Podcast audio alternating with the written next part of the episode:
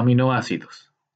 Los 20 aminoácidos encontrados como residuos en proteínas contienen un grupo alfa-carboxilo, un grupo alfa-amino y un grupo R, distintivo y sustituido en el átomo de carbono alfa.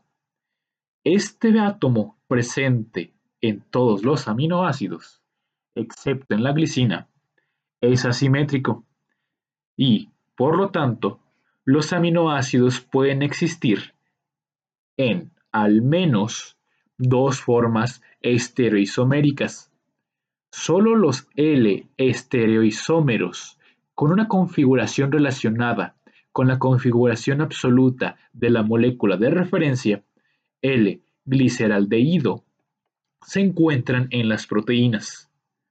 Otros aminoácidos menos comunes pueden encontrarse también ya sea como componentes de proteínas, usualmente a través de la modificación de los residuos de un aminoácido común, luego de la síntesis de proteínas, o como metabolitos libres.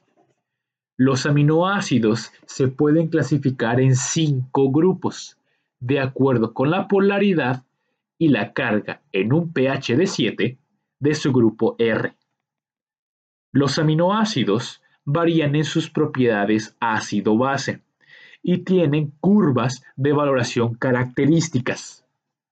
Los aminoácidos monoamino monocarboxílicos con grupos R no ionizables y los ácidos dipróticos más H3NCH entre paréntesis R COOH en un pH bajo existen en diversas formas iónicas conforme el pH se incrementa.